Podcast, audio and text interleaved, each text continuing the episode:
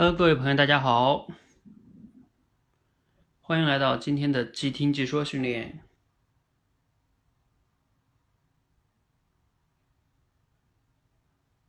我们放一首音乐，音乐的名字叫《Good Time》。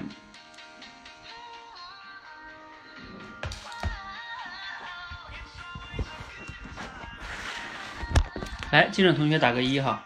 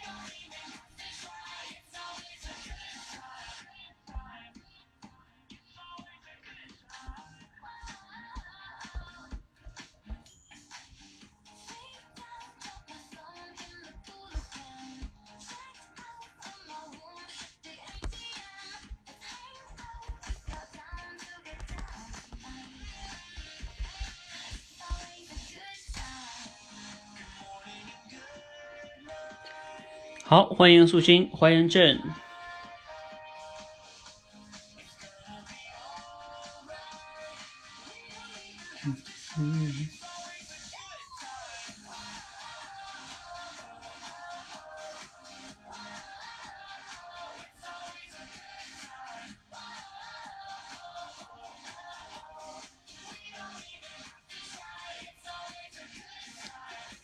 来，进来同学打个一，快。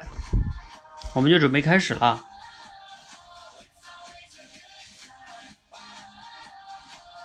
来，先进的同学，呃，关于即听即说训练有没有什么疑问哈，或者困惑？呃，可以先提一提，交流一下哈。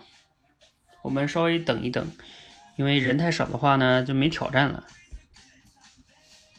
啊，对，另外哈，做个预告，我明天呢会有我们的。呃，社群的演讲比赛啊，五月赛哈，以后我们呢这个演讲比赛每月都会有啊，每个月会做一次，这样的话呢，每个月都会产生冠军。我还在想啊，年底的时候可以来一个冠军之战，是吧？就是每个月的冠军，然后再来一次总决赛，还挺有意思的哈。好，这个是给大家做个预告哈，明天晚上也是八点，在我的一直播一直播的直播间哈，那个是视频直播间，不是音频哈。欢迎大家来围观啊，给选手加油哈！投票。好，进来同学打个一哈，快快！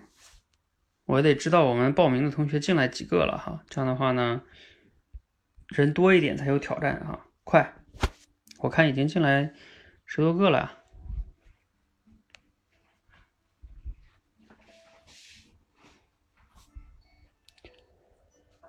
好，今天呢，我们继续我们的即听即说训练。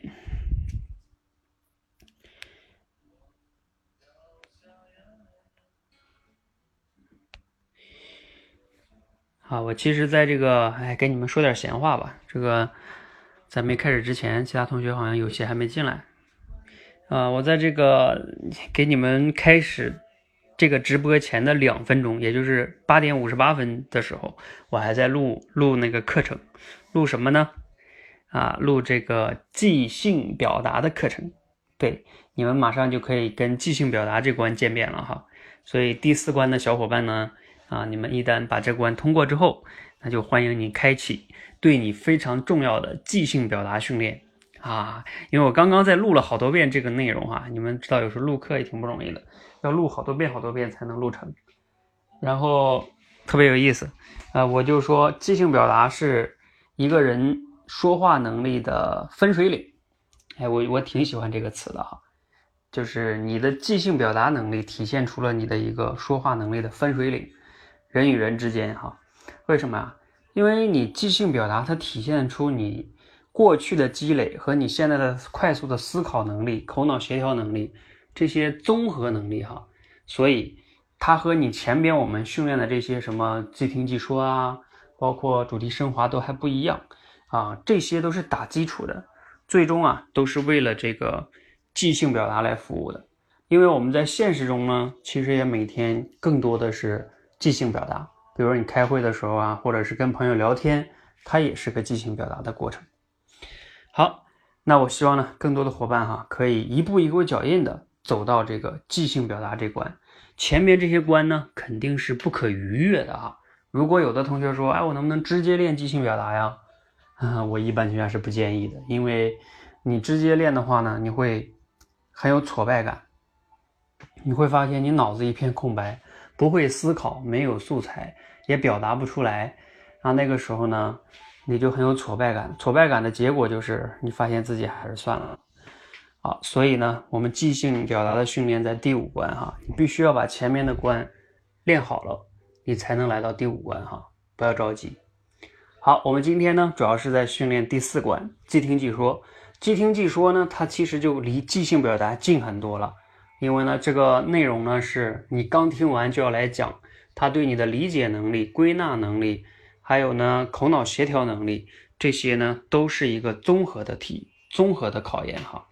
虽然说它没有即兴表达那么难吧，但是它也不简单。好，那我们就准备开始即兴表达了。不不不，即听即说哈。来，进来的同学再次打个一哈，我要确认一下。我们即听即说关的同学是否都进来了？然后好开始哈。至于即兴表达呢，你们敬请期待哈。你们一旦把这关练熟了之后呢，我们就可以开启即兴表达了哈。这一关呢，你们也要好好练，因为考验你的这个基本的心理素质啊、头脑协调啊、理解啊，还是非常非常重要的哈。如果你这关呢没有练好，你到即兴表达会更难。好，那我们就开始了哈。我们来训练的第一个故事呢，叫《老虎与樵夫》。大家准备听哈。说某个夏夏天的午后，樵夫呢正在深山里打柴，一只老虎啊忽然跑到了他身边，顿时。这个樵夫吓得瘫坐在地上，不想老虎并未扑上来吃他，而是非常温顺的来到他面前，用头呢轻轻的碰触着他的肩膀和胳膊，然后冲他张开了嘴。樵夫疑惑不解的转过身来，大着胆子朝虎口看去。哦，原来这个老虎啊，是因为刚吃掉一个妇女，被妇女头上的簪子啊卡住了喉咙。于是呢，樵夫开始小心翼翼的帮老虎取那只簪子。事情办完之后啊，老虎激动的热泪盈眶，他鞠着躬对樵夫说：“樵夫大哥，您救了我的命，我以百兽之王的身份呢向您担保，我一定会好好的报答你。”接着呢，他便要与樵夫结拜为兄弟。这个樵夫啊想了想，嗯，答应了老虎。就这样，人与虎成了好朋友。从那以后呢，每隔三两三天。老虎呢，就会到樵夫家里走一趟，把自己猎到的羊啊、鹿啊、兔子啊送给这个樵夫。樵夫的母亲啊，看到之后非常的担心，他劝说儿子啊，不要与老虎为友，以防遭遇不测。而这个樵夫呢，却拍着胸脯说：“母亲大人，您就放心吧，您看老虎兄弟待我们多好啊，肯定没事儿的。再说了，我可是他的救命恩人啊，他总不至于伤害我吧？”不知不觉中啊，夏天过去了，秋天也过去了，寒冷的冬天来临了。由于气候的原因啊，老虎猎食呢也越来越困难了，所以呢，他来到樵夫家的次数也就渐渐的减少了，带来的东西啊也就越来越少了。某天早晨，樵夫一觉醒来，发现外面厚厚的铺了一层雪，顿时他叹起气来。作为樵夫，自己最怕的就是下雨下雪了。这么大的雪，哪里去打柴呢？而不打柴的话呀，自己和老母亲吃什么呢？看来只能靠老虎兄弟送点食物来了。樵夫心里想。三天之后，当樵夫和母亲啊饿得头晕眼花时，他的老虎兄弟果然上门了。可是啊，还没等他们反应过来，饥饿已久的老虎便扑上来，把他们母子都吃掉了。故事呢就讲完了。你现在可以在群里边来一个一分钟左右，把这个故事讲完。现在是九点十一，在大群讲吧。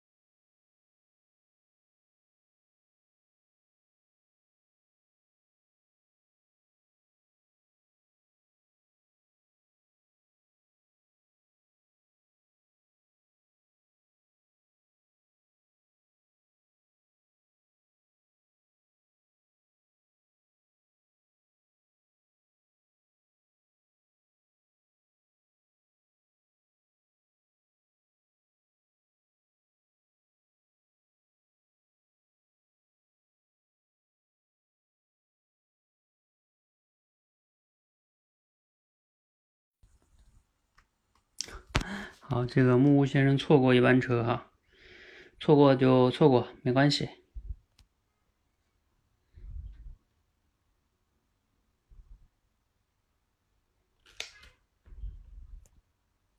好，呃，这样哈，我看见大家呢，这个有些同学已经完成了，我来听一下哈。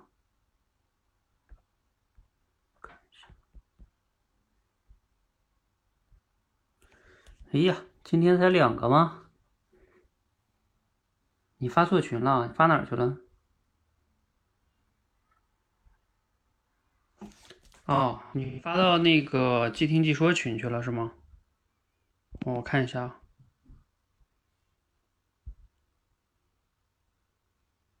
哦，哎，你知道你发到即听说即说群有一个问题是？我的那个微信吧，没有在即听即说群里边，我拉一下。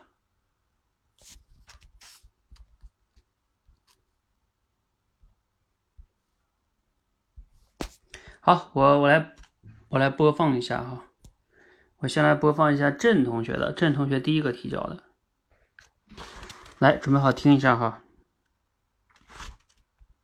樵夫在森林里打柴，碰到了一只呃老虎，老虎出。乎意料的温柔，原来老虎嘴喉咙里有一个簪子。樵夫小心翼翼地把它拿下。老虎为了答谢樵夫，与他结为兄弟。从这以后，老虎经常到樵夫家送一些他捕到的食物。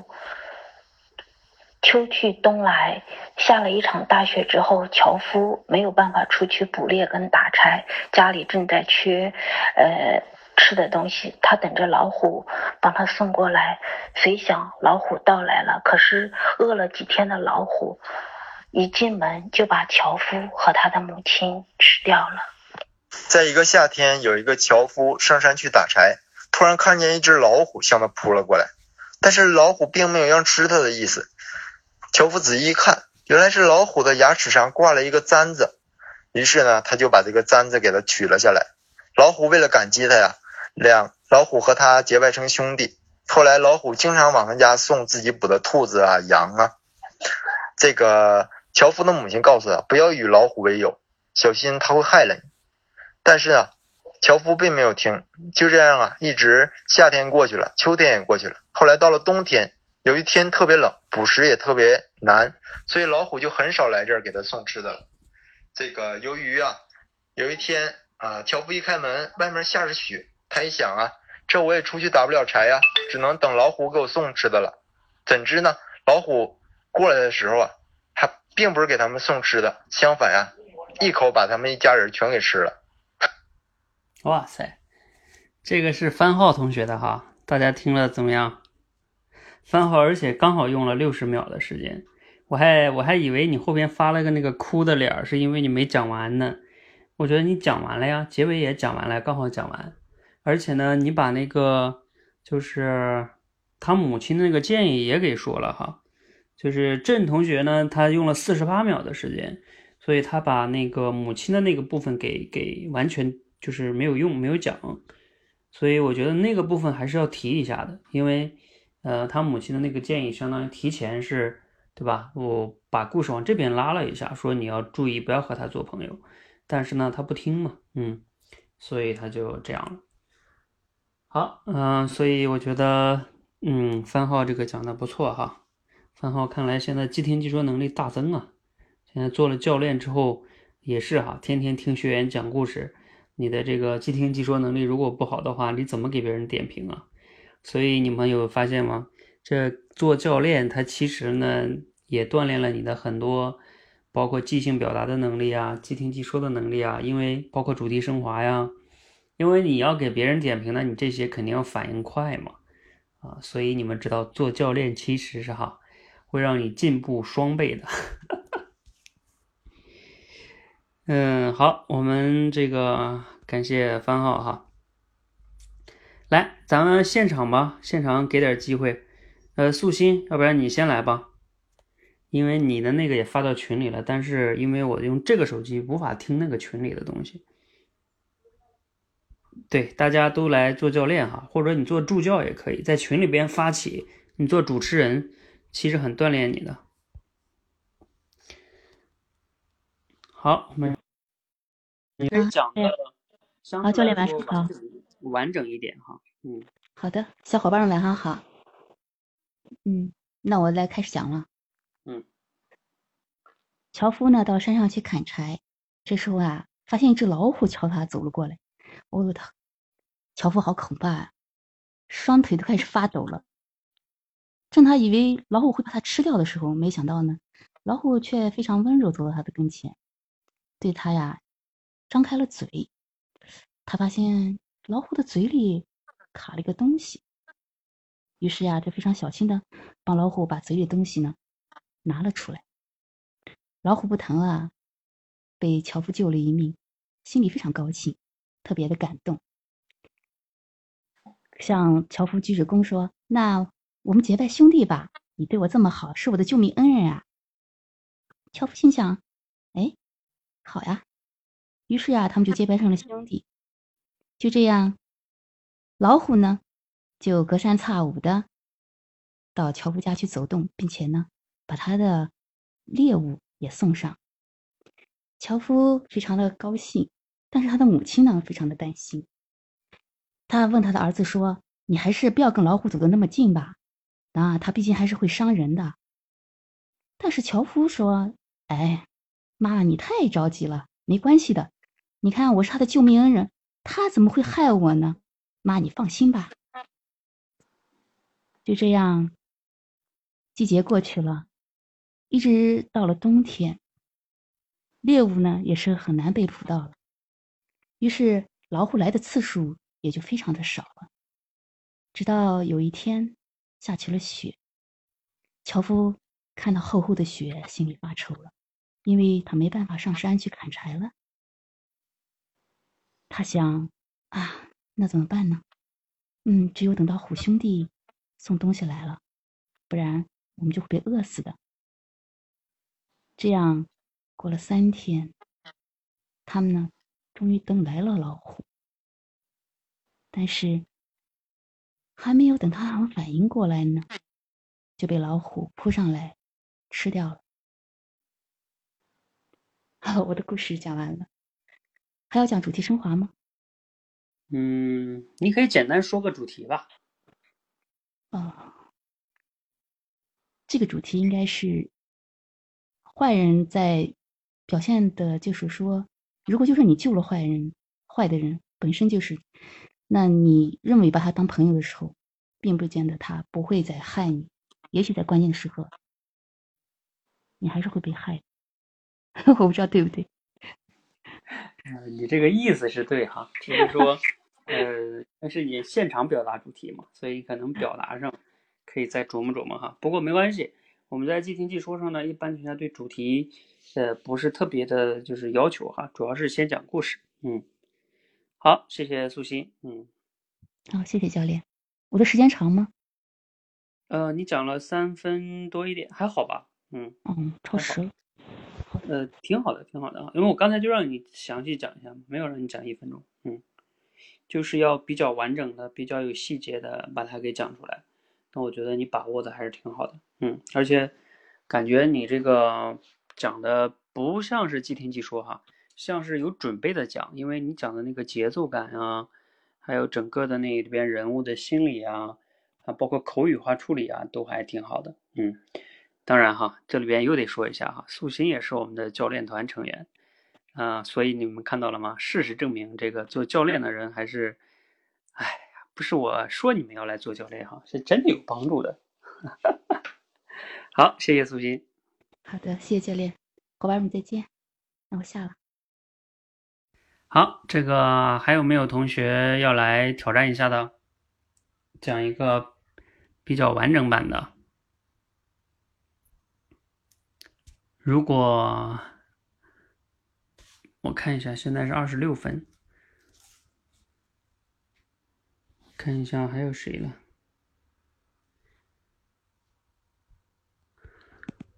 今天都谁报名了呀？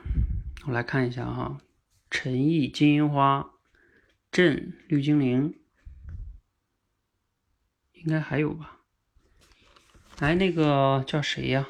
金银花，金花在吗？你现在不也在第四关吗？来挑战一下。还有还有谁呀？看一下。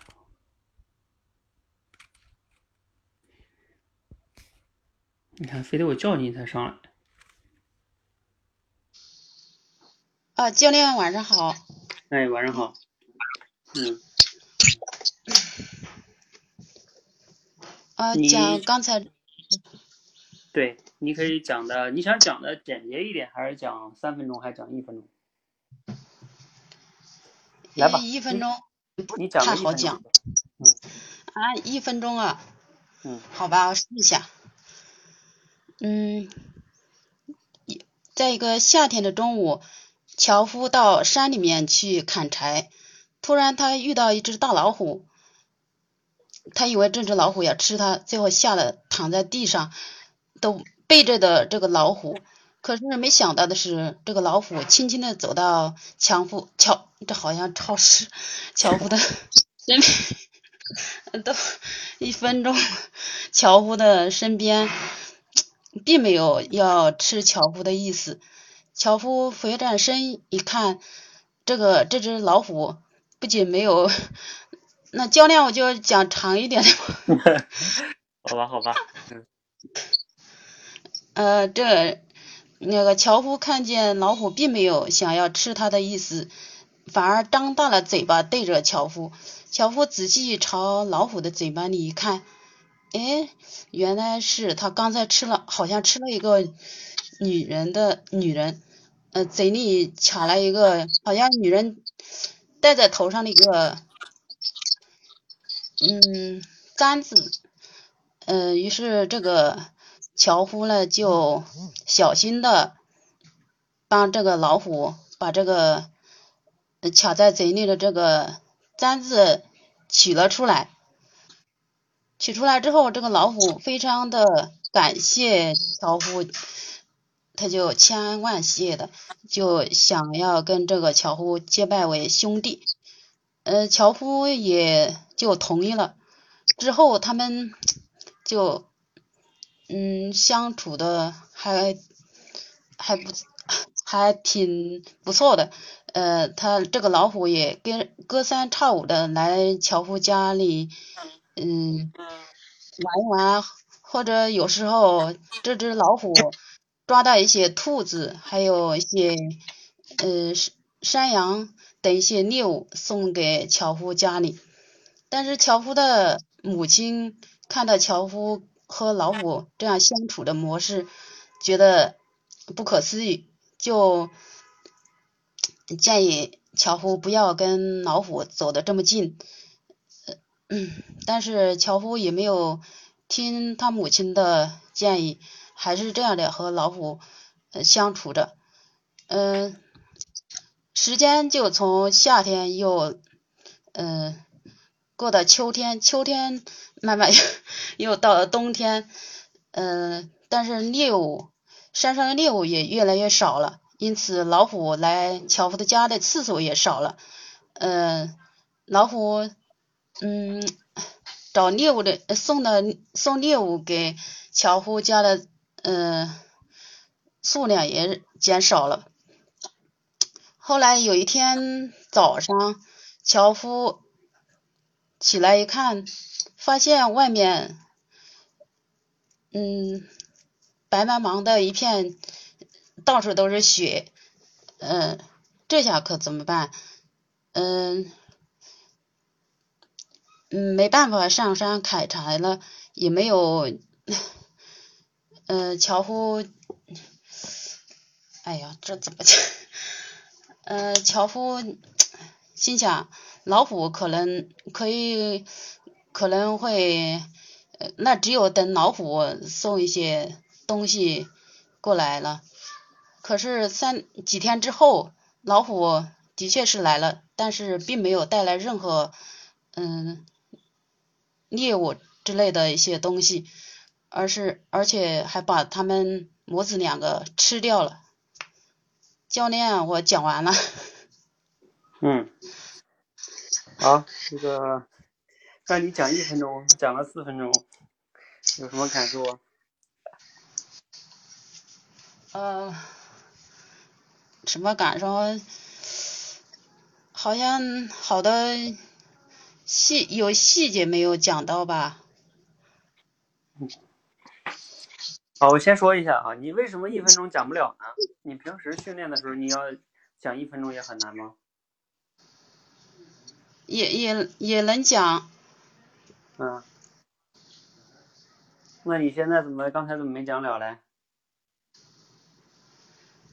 哦，刚才试了一下子，好像。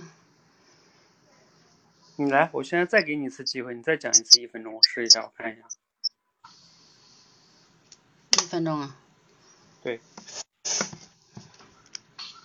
开始。啊。呃，一个夏天的中午，樵夫到山上砍柴，他突然碰到一只大老虎。呃，没想到这只老虎并没有吃他，而且他还帮助这只老虎，呃，去掉了嘴里的一些卡在嘴里的东西。最后，这只老虎非常感激这个樵夫，他他们两个也还结拜了好兄弟。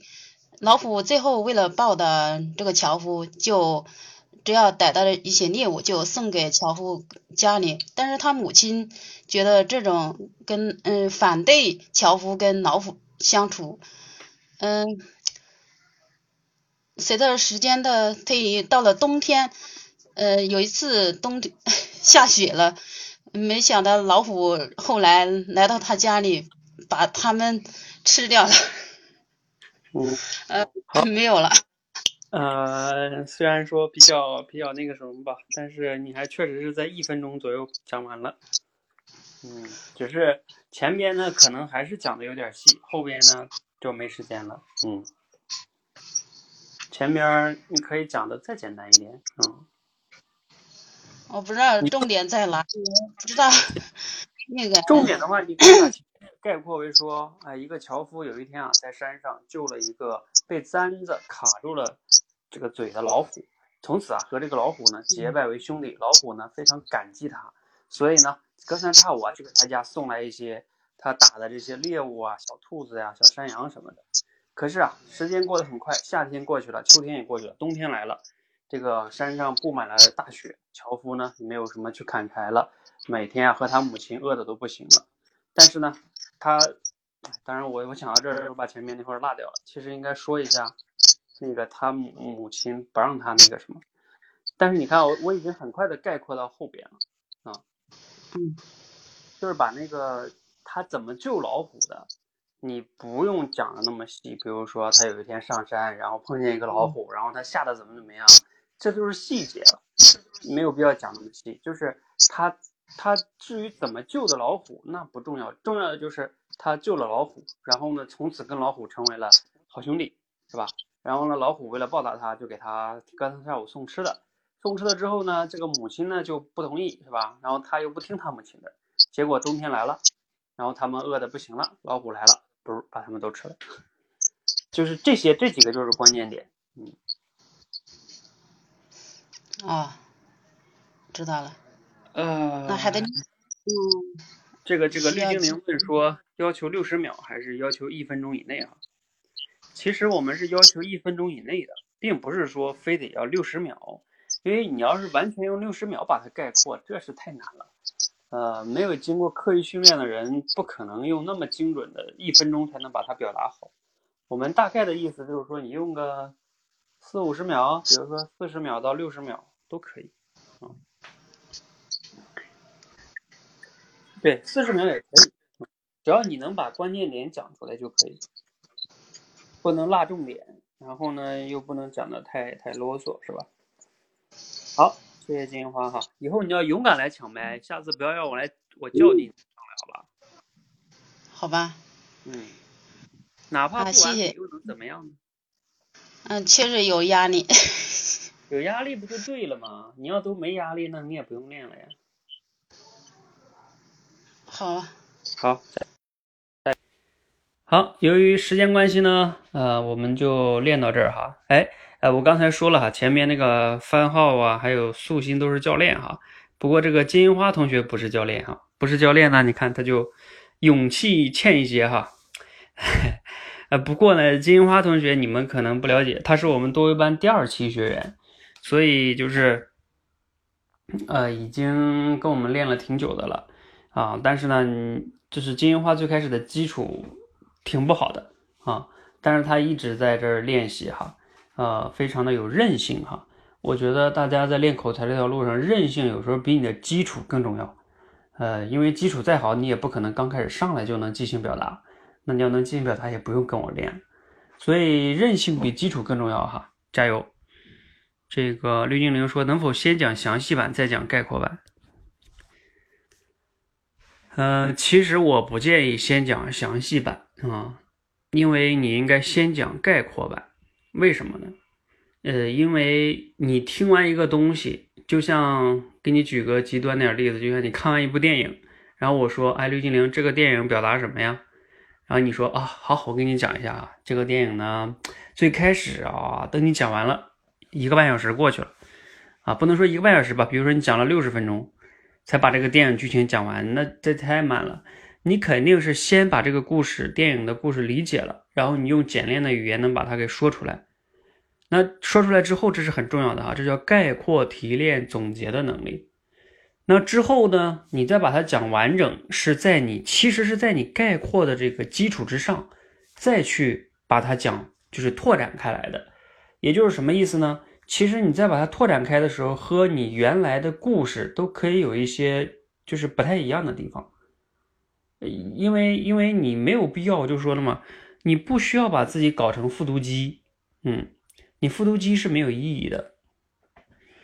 我发现先讲概括版比较挑战，先讲新版概括就可以一气呵成。呃，有挑战就更好啊。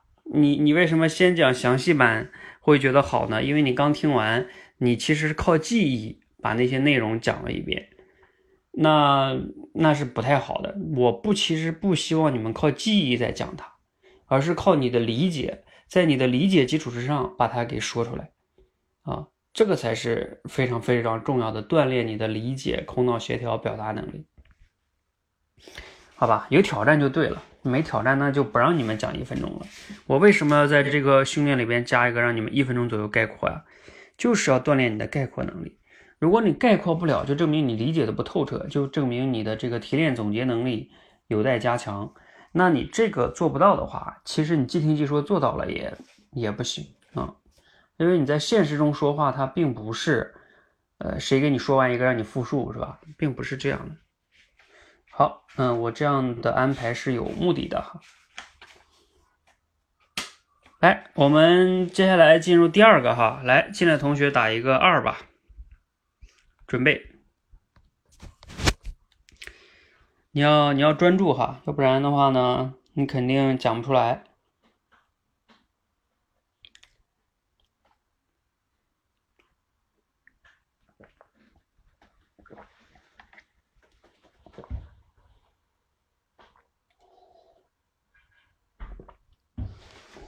好，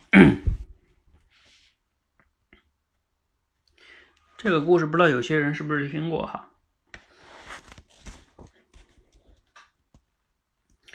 好，我们接下来呢，给大家讲的故事的不说名字了哈，嗯，说某一个公司啊，想招聘一名销售经理，三轮面试过后啊，上百位应聘者只剩下了三位年轻人，这三个人的学历资历都不相上下，总经理呢一时难以抉择，便上报老板请求他裁决。为了选拔出最合适的人才，老板决定再试再加一轮绝试，并由他亲自主持面试。面试的题目呢很简单。但是呢，也很奇怪，请证明你的勇敢。在第一位面试者进来的时候呢，老板让他去隔壁的一间房子里拿一串钥匙。面试者走到房门前呢，才发现那扇门是从里面锁着的，房门呢是锁着的。他对老板说：“我知道，但是为了证明你的勇敢，你用头把门给撞开吧。”老板说了，面试者听从了这个建议，真的用头把他给撞开了。虽然呢头破血流。但是呢，他毕竟拿到了钥匙，于是呢，老板对他点头微笑。第二个面试者进来的时候呢，老板让他把一盆污水泼到坐在大厅角落的一个清洁工身上。这时候啊，面试者面露难色，他说：“这、这、这、这不太好吧？”老板鼓励道：“为了证明你的勇敢，去吧。”于是呢，面试者二话不说就把污水倒到了清洁工的一头。老板，嗯，这个微笑着一边解释道：“那是一个蜡像。”第三位面试者进来的时候呢，老板让他脱下鞋子，踩着满地的碎玻璃，去打坐在房间里的一个老头。面试者低低的说道：“低低的头说的说道，哈，这样不好吧？”老板又在重复那句话：“为了证明你的勇敢，去吧。”面试者声音提高了一点，说：“这样不对吧？”老板的口气不容置疑，说：“你不要管对不对，去做就是了。”面试者这个时候啊，几乎在吼了。他说：“这样不行，我是老板，我让你做什么你就去做什么。”老板以更大的声音吼道。这个时候呢，老板这个时候面试者突然间微笑了。那这样吧。那我不参加面试了，再见。说完，他便转身往外走。这个时候呢，老板立刻挽留道：“说等一等。”然后呢，迅速从桌子后面绕过来，握住了他的手，说：“你被录取了。”好，故事讲完了。现在是九点四十三分，你们可以在大群里挑战了哈。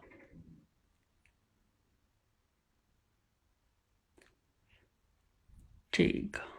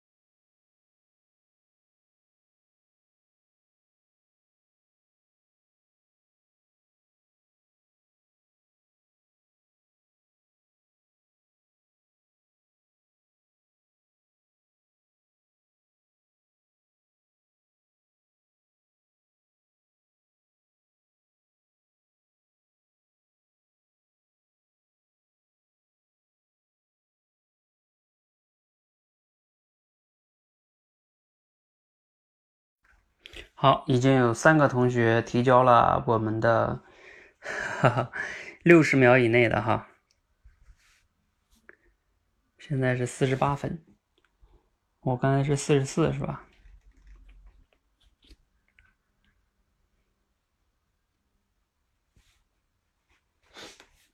要再等你们一个人吗？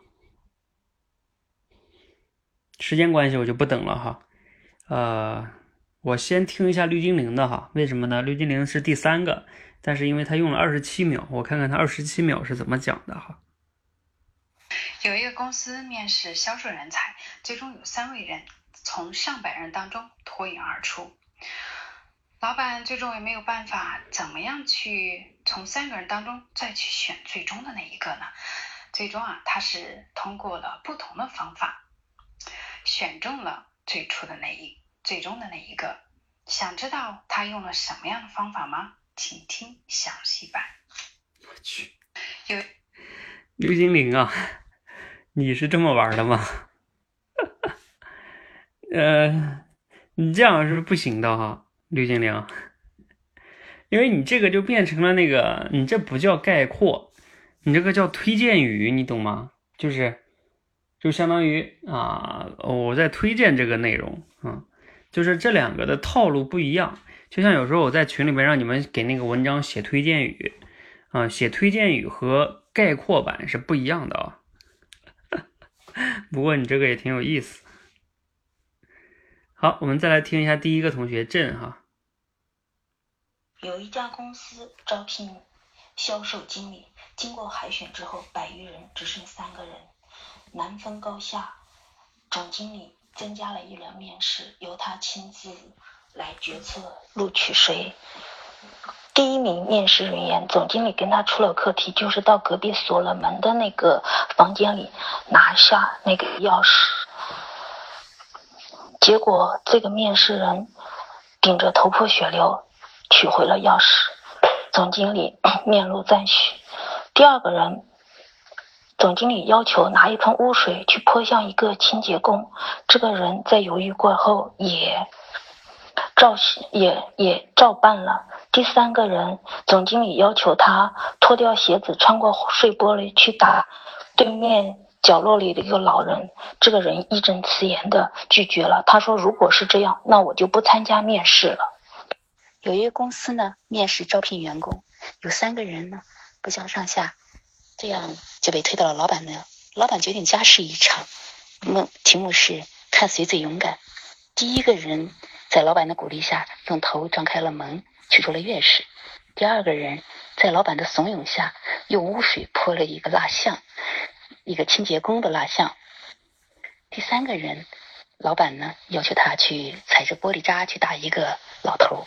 这个人呢没有遵从老板的命令，老板要求他说：“我是你的老板，你就该去做。”于是这个人就不再应试了。老板呢这时候笑着说：“你可以留下来，我聘用你了。”一个公司招销售，最终从一百多名销呃候选人当中精选出三个人，并且由老板亲自主持面试。老板给出的题目是勇敢。第一个第一个候选人呃被要求用头撞破一个锁着的门，这个候选人听从了老板的命令。第二个候选人得到的呃面试题目是。用一盆污水去泼清洁工，虽然他面露难色，但是最终在老板的要求下还是照做了。第三个候选人得到的题目是要在碎玻璃上面光脚走，呃，老板直接命令这个人去遵守，但是这个人呃一直坚持自己的主张，认为这样做是不妥的，甚至最终想放弃这个无理的这个面试的机会。最终，老板却录取了第三个候选人，认为他是最适合的人选。一个公司招销售。嗯，好，这个我们听的差不多了哈。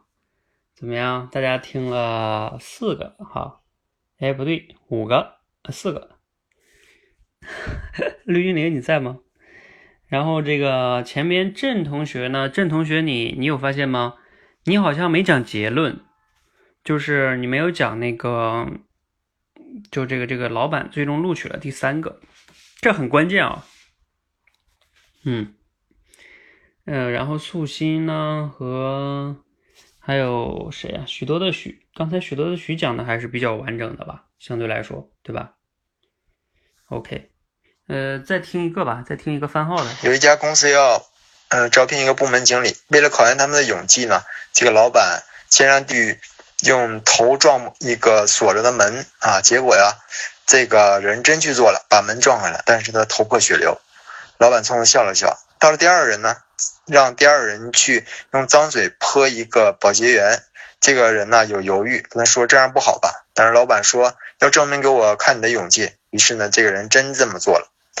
老板依然冲他笑了笑。到了第三个人呢，老板告诉他你要走过前面那个碎玻璃的路啊，去去打那个和尚。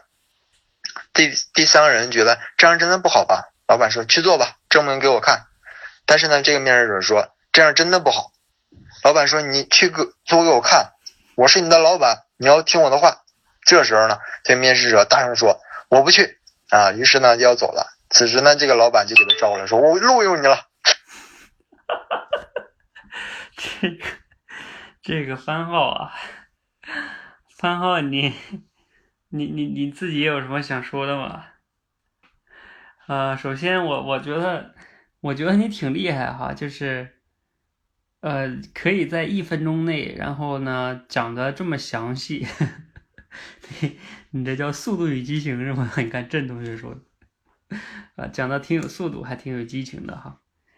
嗯，但是你这样的话是很有风险的，就是因为你讲的太详细了，所以你就容易讲不完。嗯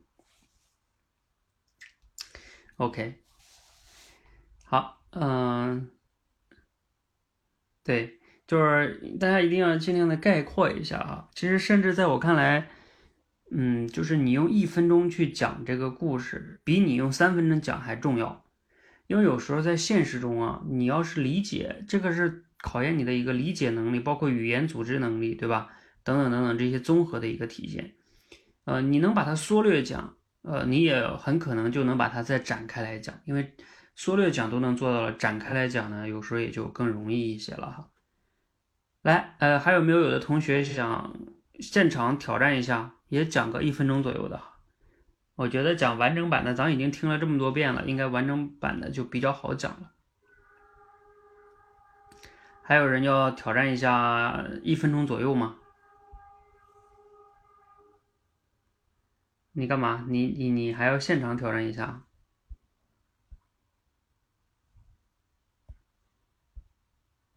最好是刚才没有讲的同学。哎，你刚才没听啊，绿精灵，你那个有问题啊！你那个这不是概括总结，你那个变成推荐语了，你知道吧，绿精灵？你那个，你比如说，你根本就没有讲，你根本就没有讲那个三个面试者具体是怎么样的，然后你只是说啊，要想了解详细情况，然后听听详细版。那你这不叫概括呀，你这叫推荐语，知道吧？对你这属于直接偏题了，就是概括和推荐语是完全不一样的。嗯，啊，嗯，你这也挺有意思。好，其实你们刚才在练的时候呢，我自己也录了一个哈，我是把它录没有发到群里，我发到另外一个微信上去了。我把我这个放一个哈。曾经有个公司呢，为了招募一名销售经理，从上百位的候选人中呢，选出了三个从背景啊、资历啊不相上下的非常优秀的年轻人。但是呢，这个老板非常犹豫，到底该选哪个呢？最终呢，老板加了一个终极测试，就是测试他们的勇敢。他先给第一位候选人呢，让他去隔壁的房间里边取出一串钥匙，但是呢，他发现那个钥匙啊是被反锁在里边的。结果这个候选人呢，在老板的鼓励下。用头撞破了门，取出了钥匙，虽然头破血流。第二个候选人呢，让他去把楼道里的一个清洁工往他身上泼脏水，而他也第二个候选人呢也照做了。结果呢，那个蜡是一个蜡像，他但是他去照做了。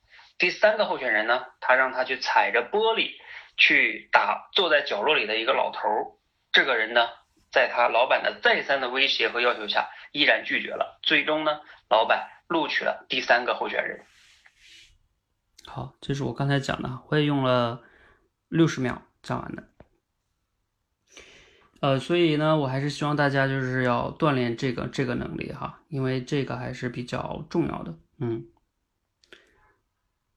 呃，有，来吧，我们选一个同学上来讲一次完整版的吧，就讲一次吧。谁来？快！完整版呢也比较重要，就是但是你最好不要完全跟故事一样，在你刚才的那个一分钟基础之上去做一些延伸。这个也比较重要哈，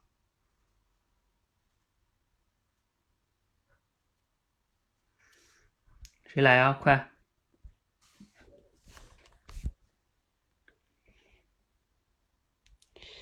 三、三、二、一，零点五，一啊零哈，没有人来哈，没有人来，算了啊，我要给你们放一个六十秒。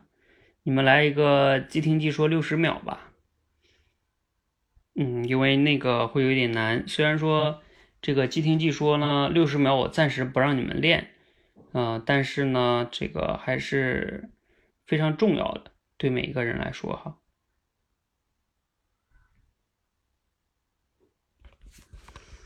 来，大家准备好哈，来，我们最后听一个六十秒，然后我们抢答哈。呀，这个好像听过哎。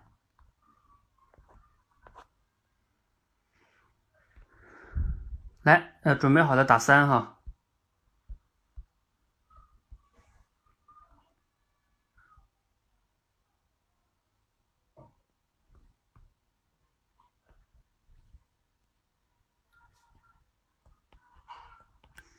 来，准备了哈，三二一。前两天我和华山老师聊天，说到现在的企业啊，向公众喊话往往缺乏诚恳。那问题就来了，很多企业就困惑：我怎么才能做到诚恳呢？华山说啊，其实很简单，你就是不要为了效果说你做不到的话嘛。比如一个企业要说不惜代价干成一件什么事儿，哎，你怎么可能不惜代价呢？一个企业连追求市场占有率都应该是有节制的，追求百分之百的市场占有率，一定意味着成本极高，高到不划算的程度，你不会干的嘛。还有动不动就挂横幅，搞什么决战之类的，哎，商场上哪有什么终极决战啊？你给大家减点工资，你看是不是很多人就要辞职啊？谁也不是真用上战场的心态在打工啊。这种说到做不到的话说多了，大家也不觉得有什么不对啊。但是后果呢，就会滋生出一种表演心态，所谓的诚意就荡然无存了。你看，诚恳不难吧？不需要技巧，只说自己能做到的话就好。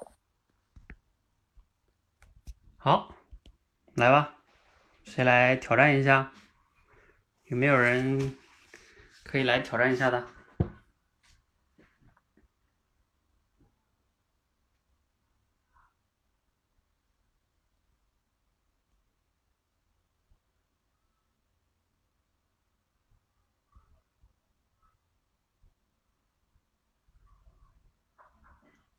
你们可以在群里试着发一下试试。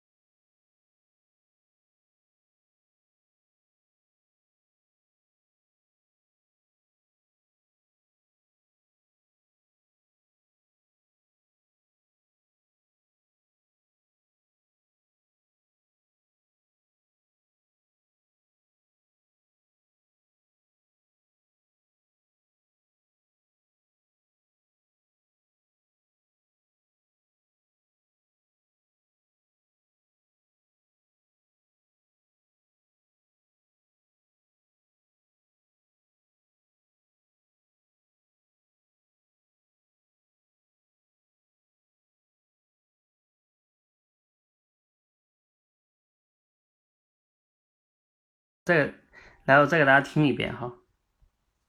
前两天我和华山老师聊天，说到现在的企业啊，向公众喊话往往缺乏诚恳。那问题就来了，很多企业就困惑：我怎么才能做到诚恳呢？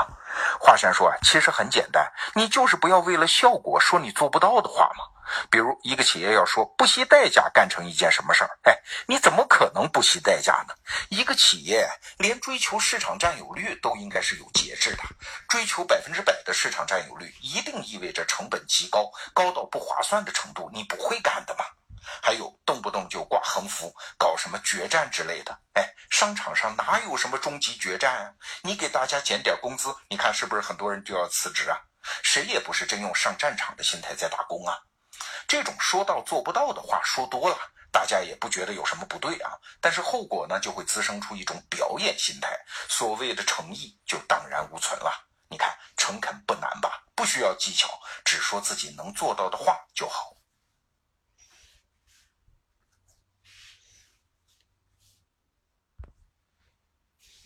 来，有没有同学要挑战一下？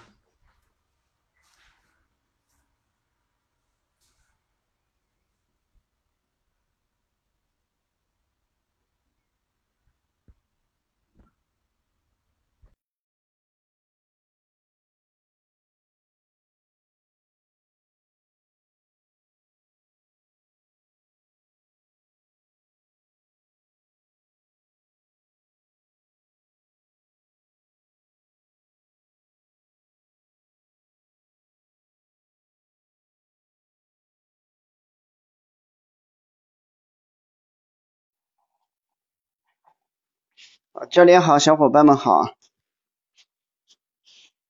喂，听到吗？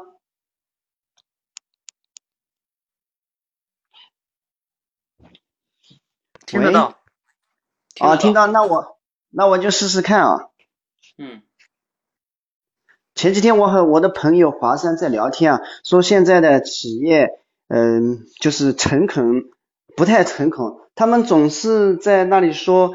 喊像喊话说，我一定要做到怎么样？其实很多时候自己做不到的事情呢，可是就把它给说出来了。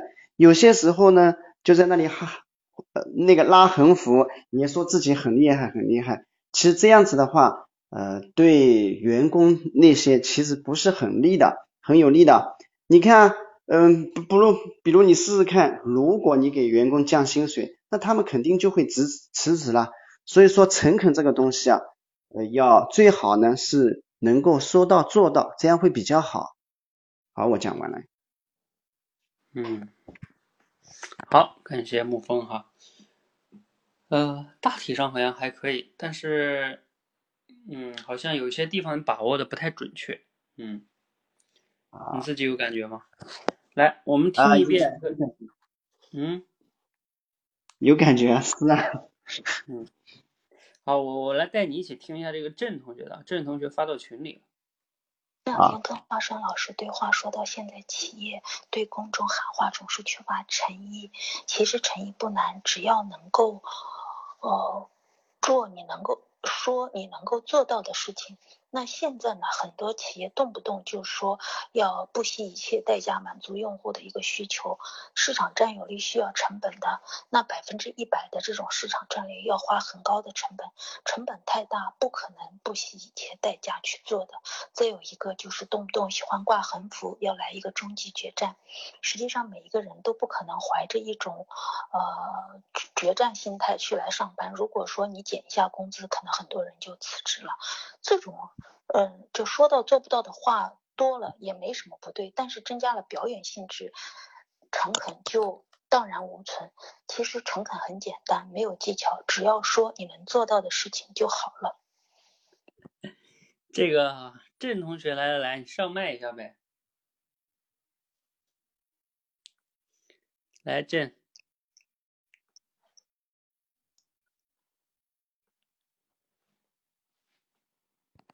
这个大家都说你打一百分，来，你分享一下你怎么做到的？嗯，你是用笔记关键词了吗？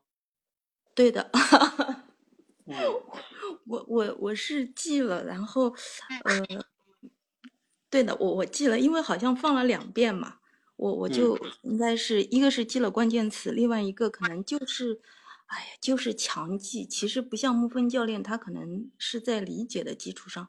我感觉我就是在做复读机，真的是。不过你这个复读机做的比较精准哈。啊，好，这里边呢，我就是要说一下啊，所以其实我为什么没有让你们练完了这个即听即说，就要练即听，就是这个即听即说六十秒，然后再去练这个即兴表达呢？我把即兴表达要先让你们练，即听即说六十秒先不练了，啊，等等把即即听即说，等把即兴表达。练完了呢，再回头可能会来练这个即听即说六十秒。呃，其实即听即说六十秒和即兴表达这两个东西啊，我反复的想了挺久的。今天我还在教练群里边问他们，我说你们觉得即听即说六十秒难还是即听即兴表达难？就是即兴表达就是给你们关键词，你们讲嘛，是吧？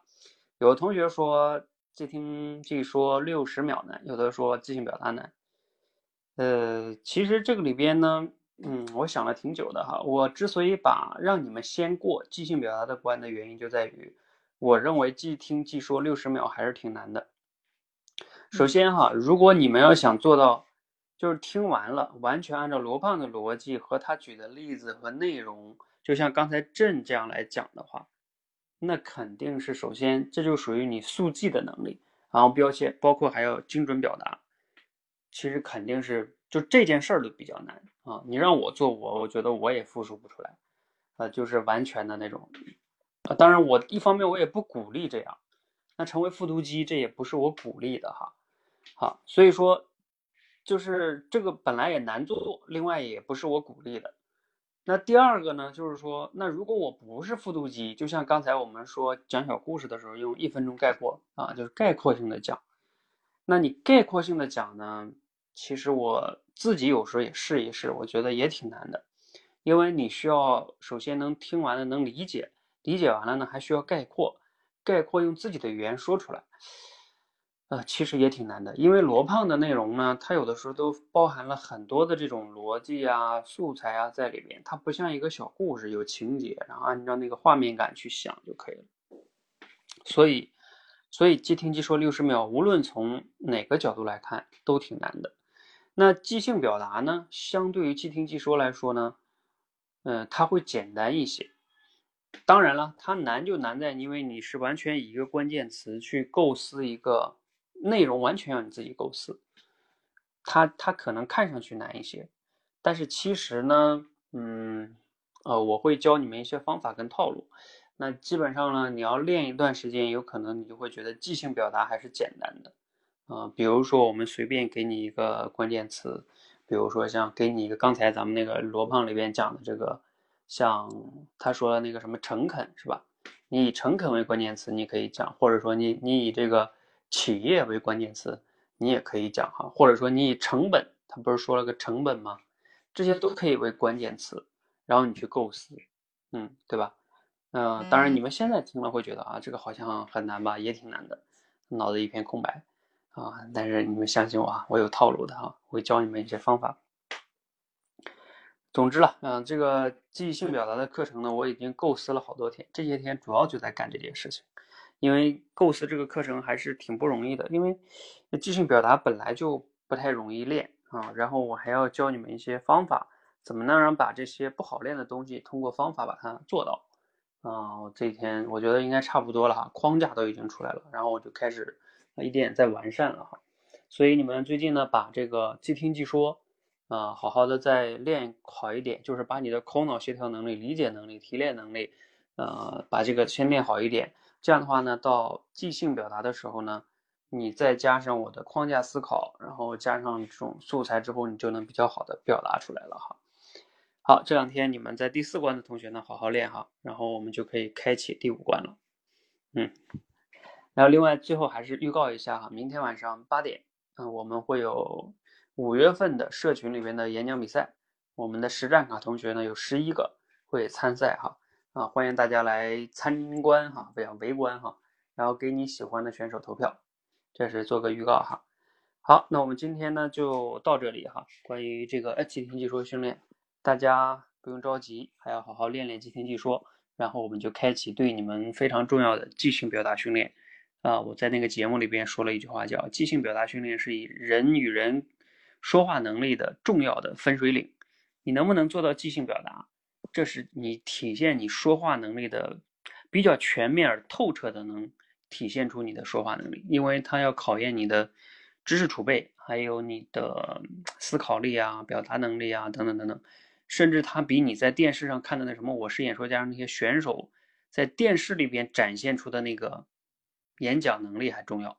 为什么？因为，哎，那些比赛里的那些选手的那些演讲能力，他那个稿子啊，都是提前很多天打磨、反复打磨，然后讲了很多遍，而且还有导师给他建议，然后并且在现场讲完了的话，他还有那个剪辑师给他剪辑，有一些可能现场没表达好的，他被剪掉了，等等等等哈。也就是说，呈现给我们的，再加上这个配音师给他配的音乐。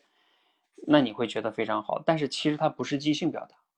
即兴表达对我们就是普通人来说，在现实中会更加的，呃，有有有用吧？嗯，更加的实用。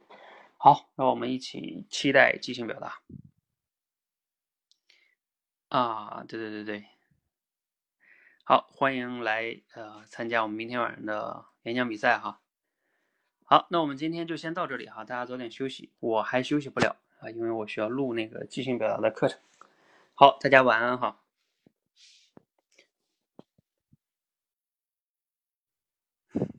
绿云玲投票的奖品是你发的吗？